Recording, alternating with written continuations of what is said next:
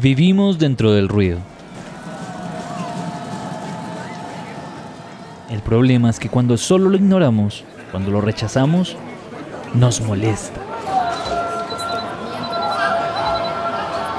Pero cuando realmente escuchamos, no somos capaces de ser curiosos, de Nunca me imaginé que con mi historia y mi proyecto pudiese ser una inspiración para... público en general sepa que, que somos personas como cualquier otra. el ruido puede ser fascinante. Bienvenidos a Elemental, un podcast de 3M en donde conectamos con las grandes lecciones de la ciencia que nos pueden ayudar a ser mejores todos los días. Yo soy Manuel Torres y soy la persona detrás de la producción de este show, y hoy voy a tener la fortuna de acompañarlos en este nuevo episodio. Así como los abogados son respetados por ser justos, los ingenieros por ser precisos y los artistas por su talento, en el mundo los científicos deberían ser respetados por ser quienes consiguen la verdad, y aunque suene algo pretencioso, la investigación científica es el único camino para argumentar la realidad, basados en información veraz y probada. Pero pasa algo en nuestra región. Según el Foro Económico Mundial para el 2018, ningún país latinoamericano aparecía en el ranking de publicaciones científicas. Por otro lado, los científicos no suelen hacer parte activa de las discusiones y de las estructuras políticas en nuestros países. Y para que se hagan una idea, según Juan Enríquez, empresario y académico mexicano, en su charla Selección Latinoamericana de Cerebros, por cada 726 mil mexicanos, solo uno genera una patente en Estados Unidos, mientras que uno de cada 3.000 coreanos consigue una patente. La ciencia en Latinoamérica necesita hacer más ruido. Lo interesante es que tenemos miles de voces para hacerlo. Bueno, hay muchas barreras que son comunes, la verdad, para hombres y mujeres en ciencia. Pero en general en Latinoamérica aún no se le da el protagonismo que la ciencia y la tecnología tienen en Europa o en Estados Unidos, donde el nivel de inversión se sintoniza con el rol que se le da al desarrollo tecnológico como prioridad país. Las barreras también en cuanto al salir de nuestra zona de confort y poder ampliar nuestro horizonte y colaborar con gente de diferentes disciplinas es también un tipo de barrera que tenemos los científicos, también nuestras mismas limitaciones de seguir en, nuestro, en nuestra quintita. No, hay que abrir el raviol, hay que salir a, a tratar de eh, interaccionar con el resto de las disciplinas. En algún momento yo incluso llegué a pensar que hacer ciencia era una cosa para hombres. Es decir, en la historia se le ha dado más difusión al trabajo de los hombres en la ciencia, aunque hay mujeres que han aportado información muy valiosa. De hecho, para saber de ellas tuve que hacer una ligera investigación porque no es algo que me enseñes en la escuela. Con esta difusión tan marcada del trabajo de los hombres y no así el de las mujeres, la idea de que la ciencia es cosa de hombres se refuerza. Si a ello le sumamos el hecho de que estudiar ciencia tiene un nivel de dificultad que a veces exagera, lo multiplicamos por el pensamiento de que no me van a apoyar por ser mujer, o que me van a discriminar, o que el machismo, o que a lo mejor no soy tan lista. Tenemos como resultado precisamente que solo el 29% de los científicos somos mujeres. Sí puedo afirmar en mi experiencia y desde mis privilegios que el principal obstáculo para las mujeres para hacer ciencia en Latinoamérica es creer que la ciencia es difícil y es cosa de hombres tal vez basados e impulsados por los principios enseñados por las religiones en donde el papel de liderazgo de cierto modo se le atribuyó mayormente a los hombres y a las mujeres otros roles. Tener que dividir tu tiempo entre tantas obligaciones y además metas, pues yo creo que es un poco difícil. La verdad es yo creo que nuestro peor enemigo es el círculo social donde nos desenvolvemos, ¿no? Culturalmente creo que tal vez sea algo muy arraigado en Latinoamérica. Las mujeres tenemos en nuestras responsabilidades, pues normalmente el cuidado de los hijos, el cuidado de la casa, las labores domésticas, eh, responsabilidades incluso a lo mejor de cuidar otros familiares. Y si a esto le sumamos las responsabilidades laborales, bueno, pues sí es una diferencia notoria. En mi caso, como mamá de cuatro niños, pues no ha sido un camino fácil. Sin embargo, aún con todas esas responsabilidades, pues las barreras las pone uno. Ellas son Carolina Parra, Josefina Vallarre, Priscila Pineda, Daphne Mora, Lorena Díaz de León y Judith Zavala. Todas científicas latinoamericanas que participaron en una iniciativa llamada 25 Mujeres en la Ciencia Latinoamérica, un espacio pensado para hacer ruido. Para hacer que la ciencia grite con 25 voces diferentes en toda Latinoamérica. Estas son respuestas de las ganadoras de la convocatoria que nos cuentan los retos que existen haciendo ciencia. Lo interesante es que, a pesar de que sí, que existen todos estos retos que ellas ya mencionaron, también creemos en algo profundamente. Y Georgelina Gabotti, otra de nuestras ganadoras, lo deja muy claro. Porque en realidad... No existen barreras para desarrollar actividades como científica. No importa de dónde vengas ni en dónde te encuentres. La única barrera es nuestra propia imaginación y el no aprender a mirar con ojos curiosos. Resulta que hace meses los ojos curiosos de una mujer llamada Adriana Rius, encargada de dirigir la marca de 3M para Latinoamérica, junto con todo su equipo, encontraron una oportunidad que tenían entre las pupilas. Un ecosistema de investigación, de ciencia y de miles de personas que orbitan alrededor de nuestro equipo. Y pues, elemental, teníamos que hacer ruido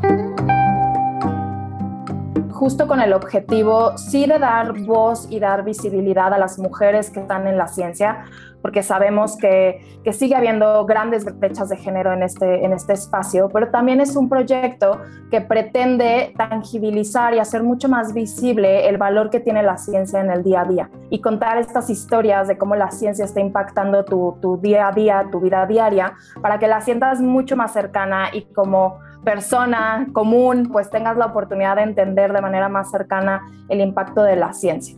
Entonces, lo que queríamos justo era crear un programa que se enfocara en las mujeres que están haciendo grandes impactos en diferentes áreas, pero sobre todo contar, sí, de ellas, ¿no? Sus historias, su perfil, pero también el impacto que ellas están logrando con sus proyectos científicos en el mundo. Entonces, el objetivo principal es darle voz a las mujeres que están creando este impacto en el mundo, específicamente en Latinoamérica.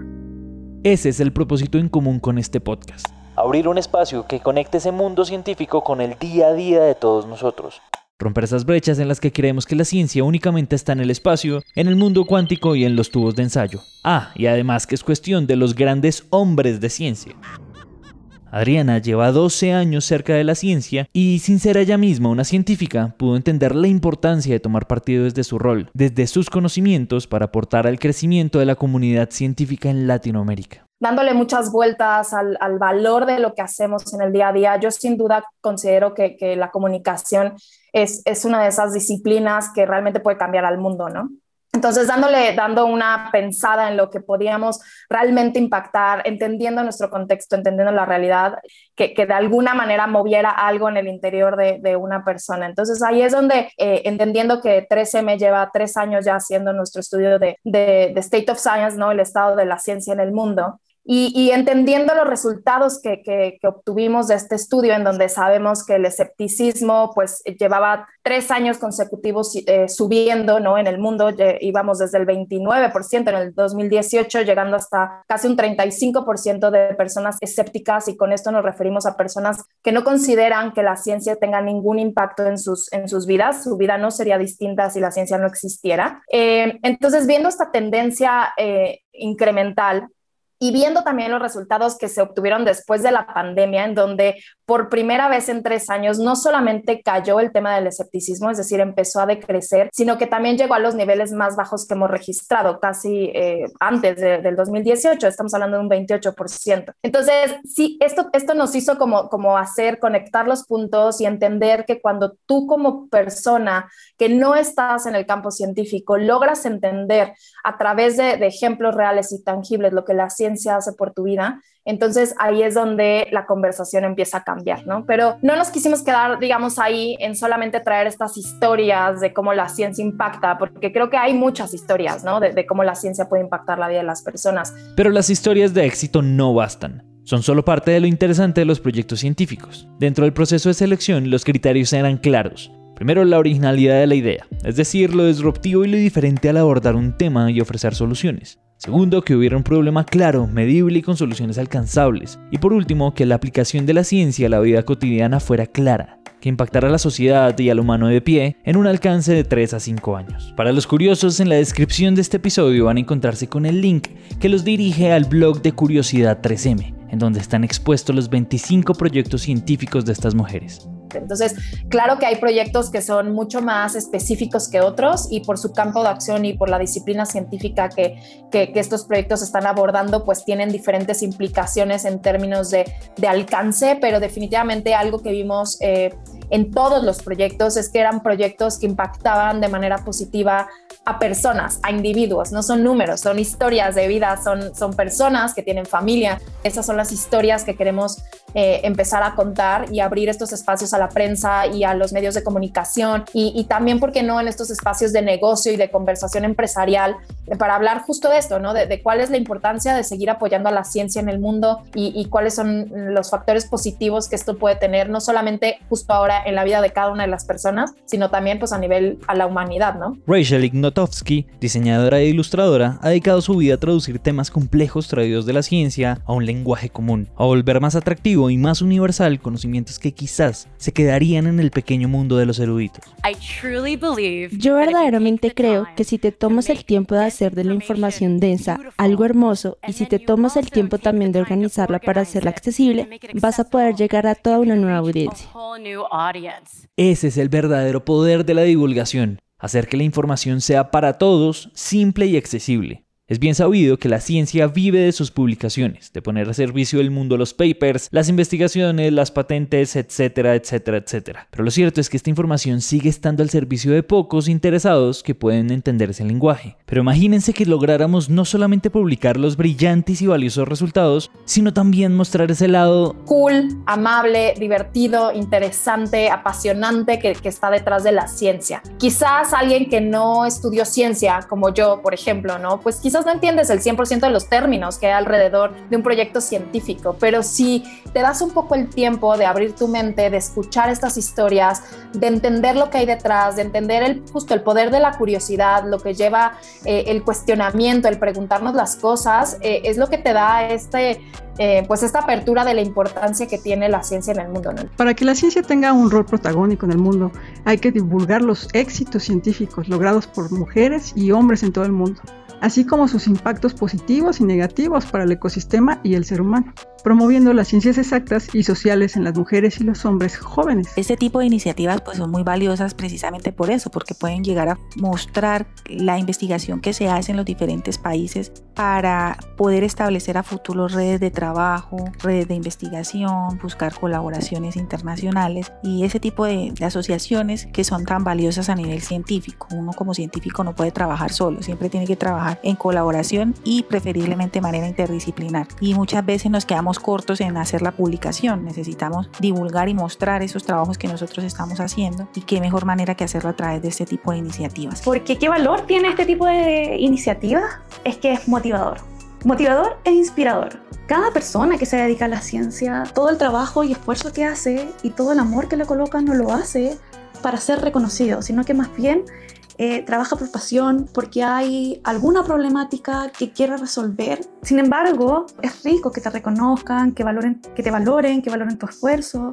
que de vez en cuando puedes hacerte consciente que la forma en cómo lo estás haciendo está bien encaminada, de que de alguna forma estás marcando una huella y estás generando algún impacto. Y por otro lado, es motivador e inspirador para otras científicas u otras mujeres que les gustaría dedicarse a, a alguna carrera STEM o para otras mujeres o personas en general que no conocen esta área y que entonces pueden hacerse conscientes de que existe esta otra opción para seguir un desarrollo profesional. Esto puede llamar no solo a que los que ya estamos trabajando en las áreas se sumen y repliquen este tipo de proyectos en sus zonas, sino también las generaciones que vienen emergiendo puedan también animarse a hacer proyectos, a participar en proyectos como este o proyectos de otra índole. O lo que se les ocurra. Lo que Erika Bustos, Joana Flores, Isadora Ávila, Milagros Cubilla y las miles de mujeres y hombres que representan la ciencia en Latinoamérica quisiéramos dejarles como mensaje es que todos, absolutamente todos, desde nuestros diferentes roles, nuestras empresas, colegios, universidades e incluso desde nuestras casas y nuestras familias, deberíamos hacer más ruido alrededor de la ciencia. No importa siendo qué, desde las capacidades grandes o pequeñas que tengamos, porque con el tiempo y con la práctica,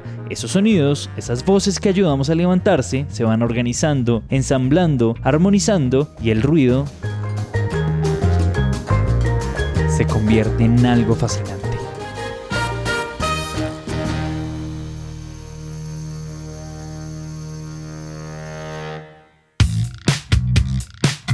Este episodio fue escrito y producido por Manuel Torres. El trabajo editorial es hecho por Juan Pablo Ramírez.